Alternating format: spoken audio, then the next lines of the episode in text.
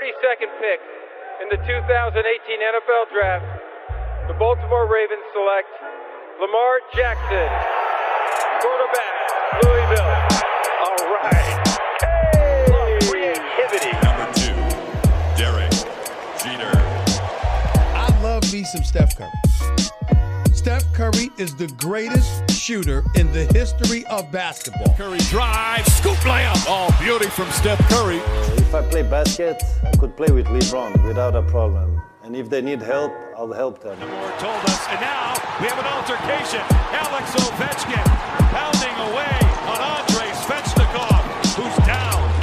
That one right there made you the greatest player of all time.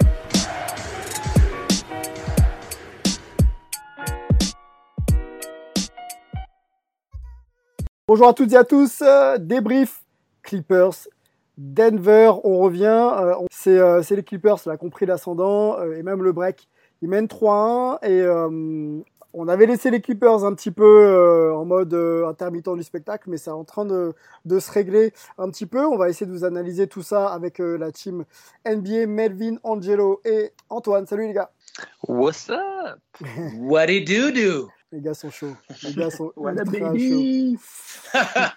Bon, je vous donne juste euh, des données, les gars, parce qu'on avait laissé les Clippers euh, au match 2. Donc, euh, Game 3 remporté 113-107, je l'ai dit.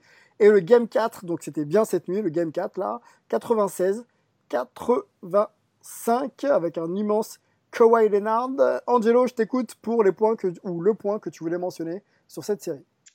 Euh, vu qu'on est trois et qu'on a toujours tendance à parler beaucoup, je vais parler juste d'une chose, euh, c'est de la, la dépendance euh, au Murray euh, des, Nuggets qui se sont peut-être pris le Murray. Donc voilà, mon petit jeu de mots est placé, on peut enchaîner. Non, c'est- il est pas mal, il est pas mal. il, est, il est Il est fort. fort. Il avait écrit, il l'avait répété même, je pense.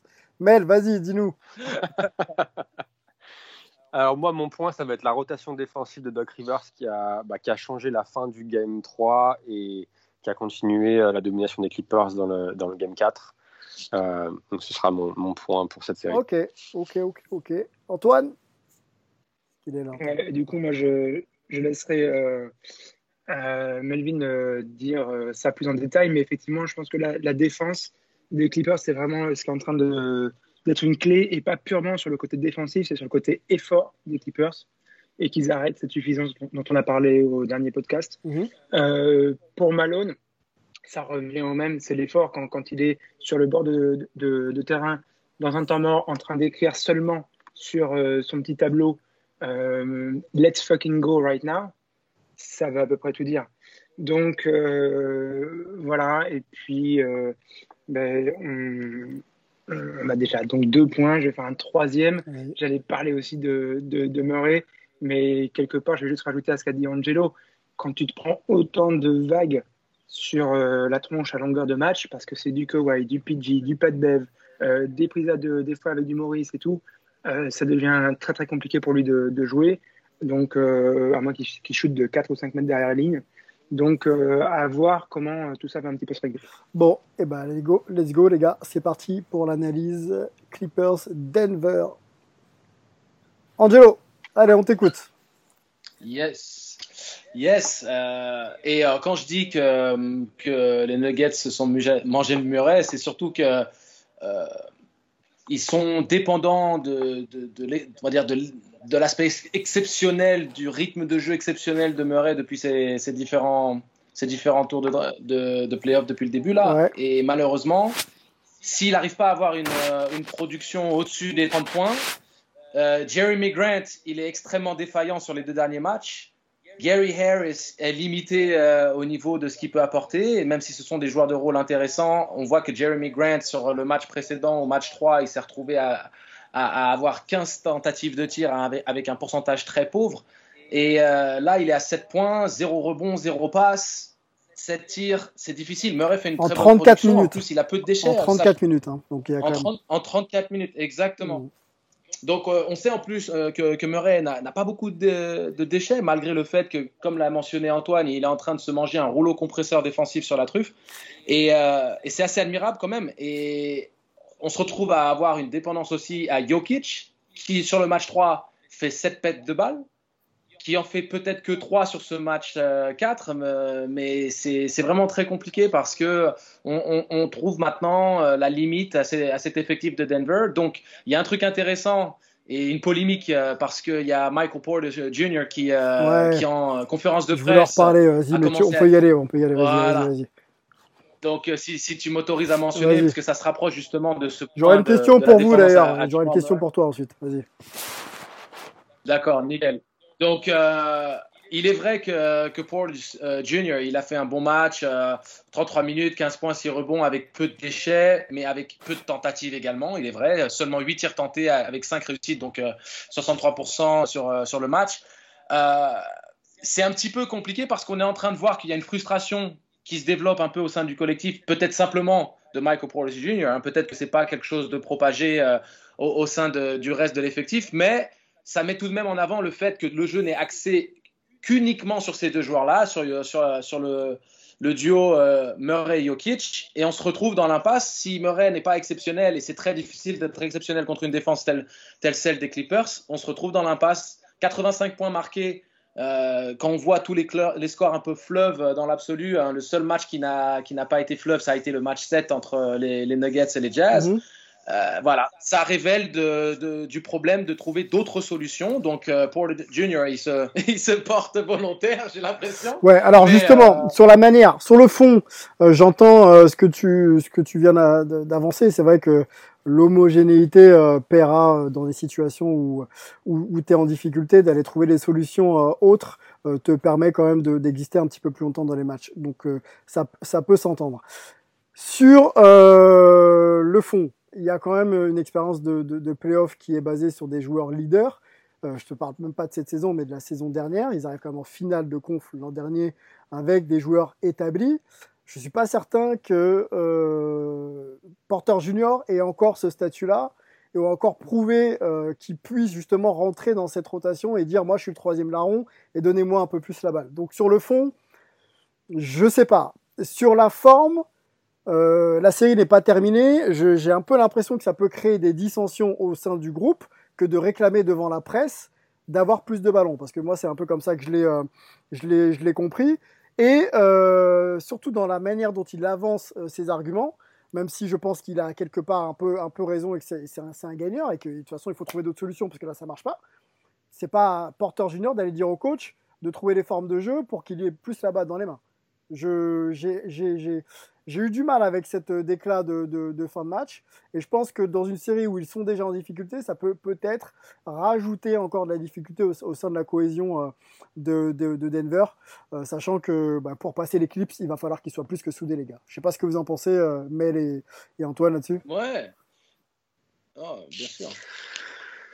Ouais, moi je pense qu'il y a aussi beaucoup, beaucoup, beaucoup, beaucoup, beaucoup de jeunesse de la part de, de, de Michael Porter Junior. Je sais plus qui c'est, je crois que c'est John Hollinger sur, le, sur Twitter qui disait que évidemment il est descendu dans la draft à cause de, euh, de, de, sa, de sa opération du, dos. Ouais. mais il y avait aussi, je pense, un problème de, de QI basket et peut-être de, de, QI en général. Et je pense que ça, tu le vois aussi un peu dans son, dans son jeu. C'est un mec qui est talentueux.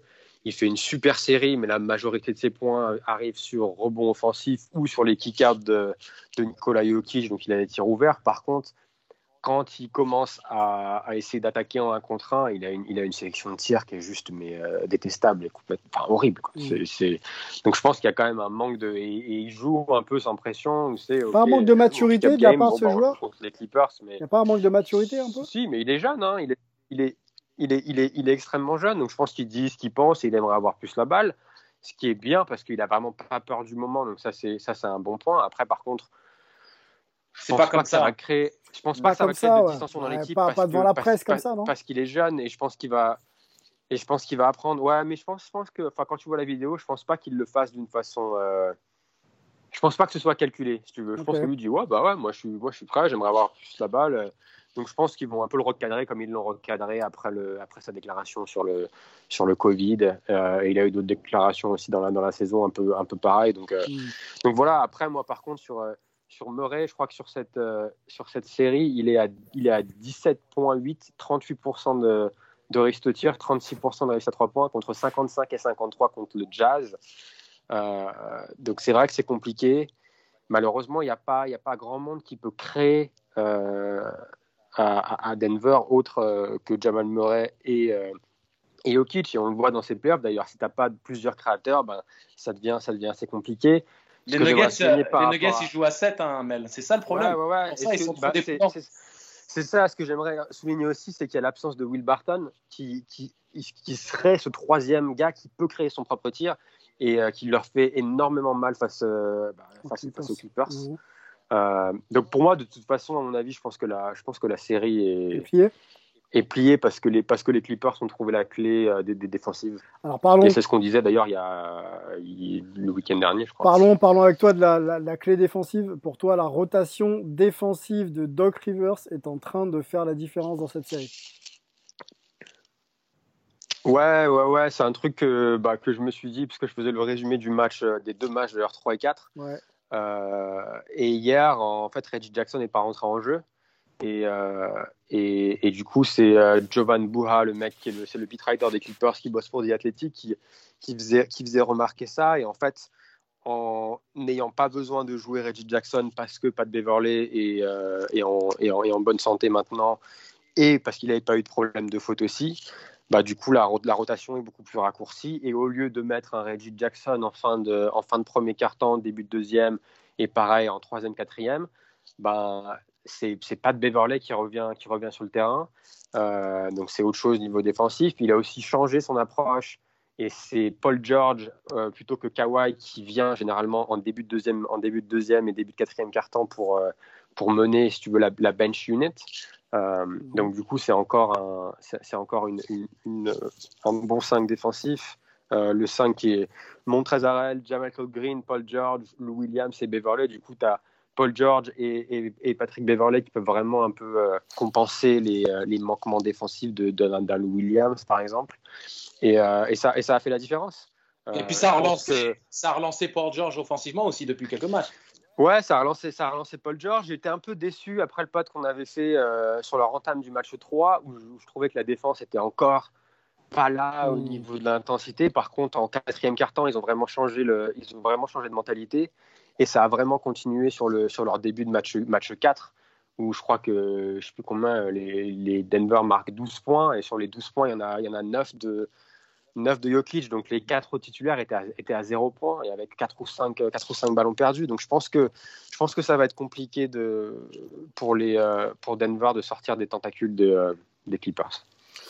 Tu penses Et puis pour George. Vas-y, vas-y, euh, vas-y, Angelo, vas-y, vas-y. Sylvain. vas-y je dis, Paul George, là, sur le match, euh, le match 4, c'est monsieur propre quand même. Hein. Il est à 12 sur 18, 34, 4, 32 4 et 4. Je veux dire, à un moment donné. Euh, ça, c'est le match, le match 3. Parce que hier, ah, pardon, match, il est à 4 sur 10. Ouais. Excuse-moi, c'est match 3. Mais c'est ça que je veux dire, c'est que là, sur les deux derniers matchs, euh, bon, dernier match, c'était un peu une guerre de tranchées. Donc, avec le petit score, on va pas lui en tenir rigueur. Mais par contre, il remontre un visage offensif qui est quand même plus à ce qu'on pouvait attendre de lui. Et, euh, je pense que peut-être au fil, au fil des matchs, ils sont en train de trouver leur équilibre avec, euh, avec Kawhi qui reste le leader incontesté de la, de la team, mais avec Paul George qui enfin montre un peu le bout de son nez. Tu penses que hum, l'implication des, stars finalement, euh, des, joueurs à responsabilité défensive, permet, permet, permet de justement avoir de meilleurs chiffres en défense et d'être enfin l'équipe un peu régulière que l'on attend sur, sur cette série? Exactement. Je pense qu'à un moment donné, en plus, tu, tu vois qu'il y a une répartition du temps de jeu beaucoup plus, euh, beaucoup plus élargie euh, lors, de, lors de ce dernier match et euh, ça permet de pas trop piocher dans les organismes parce que c'est important de garder une, fraîcheur physique. On sait que Kawhi, ça a toujours été l'enjeu avec lui. Paul George qui avait donné plus de 40 minutes lors du match, lors du match précédent. Donc, les Clippers, je pense, vont terminer en 5 matchs et vont vraiment être euh, à même de pouvoir attaquer la série en finale de conf tel qu'ils devraient le faire. Et ça va vraiment, euh, si les Lakers font le job, donner la finale de rêve qu'on attendait. Mais c'est par la défense qu'ils ont trouvé leur, leur réponse. Alors qu'avant, c'était par l'attaque qu'ils essayaient de se mettre dans, dans, dans le vrai. Euh, c'est là où ils ont eu tout faux. Antoine, je sais que tu voulais parler défense aussi avant, on peut peut-être citer, puisqu'on a eu cette semaine l'info concernant le, la hall la All NBA Defensive First Team. Alors, on parle de défenseurs d'élite aux Clippers, mais il n'y a pas un nom, il n'y a pas un, gars des Clippers dans la, dans la, dans la Hall NBA First Team. Smart, donc Marcus Smart de Boston, Ben Simmons de Philadelphie, on a bah, notre Rudy National, Utah Jazz, AD, Anthony Davis et Yanis Antetokounmpo, donc le, défenseur de l'année. Voilà, les cinq, meilleurs défenseurs de l'année donc sont dans cette équipe-là. Je vais y arriver. Pas de, pas Kawhi, pas de Paul George. Euh, est-ce que ça justifie aussi un petit peu, euh, peut-être Antoine, l'irrégularité qu'on a vue depuis le début des playoffs euh, sur le plan défensif des, bah, des, Clippers? Ouais, en fait, c'est ça. Il y, a toujours un petit peu. Dans les awards, déjà, tu essaies de faire un équilibre et on savait que, que Montréal, c'était quand même à peu près sûr, ou en tout cas, il serait très très haut classé pour le meilleur sixième homme. Donc, je pense qu'ils ont un petit peu rétrogradé. Euh, enfin, on a, il faut que je m'inclue puisque j'avais voté aussi. Je me fais mousser, allez. Euh, donc, euh, en deuxième équipe, puisqu'au final, Kawhi Leonard et Pat Beverley se retrouvent dans la deuxième All Defensive Team. Donc voilà, c'était un petit peu une forme de rétrogradation. Et je pense aussi ce sentiment qui a été généralisé autour des gens qui, qui les suivaient que les Clippers, voilà, n'ont pas vraiment fait l'effort cette année. Quoi. Ils étaient toujours un petit peu comme ça, euh, sur cette suffisance, etc. Qu'on leur reproche aussi d'ailleurs dans le dernier podcast, voire à d'autres moments dans les playoffs. Mhm. Voilà, c'était dur de leur donner beaucoup plus parce qu'ils euh, n'ont pas joué au, niveau qui devrait être le leur, qui est en fait peut-être d'être la meilleure équipe de toute la NBA. Quoi. Et jamais ils ont vraiment donné cette impression euh, qu'ils voulaient être à ce niveau-là, quoi, ou qu'ils attendent en tout cas la fin des playoffs pour le faire. Antoine, la défense, est-ce que euh, c'est un peu comme l'attaque, il s'agit juste d'appuyer sur un bouton et de se dire hop, c'est bon, je défends et j'augmente l'intensité Ou quelque part, euh, il faut quand même se mettre dans des schémas collectifs et, euh, il, faut, voilà, il faut se mettre dans un rythme défensif pour être sûr que, bah, l'équipe puisse défendre et qu'on puisse prendre des rebonds, gagner des, balles, etc. L'image avant le match, euh, c'était Doc Rivers dans le vestiaire qui dit defense, defense, defense. Et il insiste, il laisse euh, un moment de, silence comme ça pour vraiment que ça leur rentre dans la tête. Encore une fois, moi je ne pense pas que ce soit la défense pour la défense, mais c'est par là que va passer le fait qu'ils restent dans un effort, une intensité qui soit celle qu'ils doivent avoir tous les matchs en playoff si vraiment ce qu'ils visent c'est le titre et s'ils ne se mentent pas à eux-mêmes. Mmh. Parce que tu pourras pas y arriver sinon. Il y a un moment où ça va monter euh, en intensité, ça va monter en difficulté. Ils seront pas Donc, euh, si tu n'es pas capable voilà, de le faire tout le temps, c'est parce que le scouting, il sera toujours fait. Les mecs auront toujours leur, euh, leur bouquin, là, leur, leur, leur, fichier avec le scouting des, de l'équipe en face, de leur match-up, etc. Doc Rivers, il fera toujours son boulot avec son staff de le, nouveau schéma défensif et tout. Et les joueurs, normalement, a priori, ils n'écoutent pas ça euh, d'une oreille et ça sort de l'autre. Ils, ils, y portent attention. Mm. Mais si à un moment, euh, tu n'as pas l'effort, l'intensité suffisante pour le reproduire toute la longueur du match et peut-être même tous les matchs, ça va pas. quoi. Donc, encore une fois, pour moi, c'est plus ou moins codé ce qu'il dit euh, Doc Rivers. Et pas tant que ça d'ailleurs, hein, ça se lit assez facilement.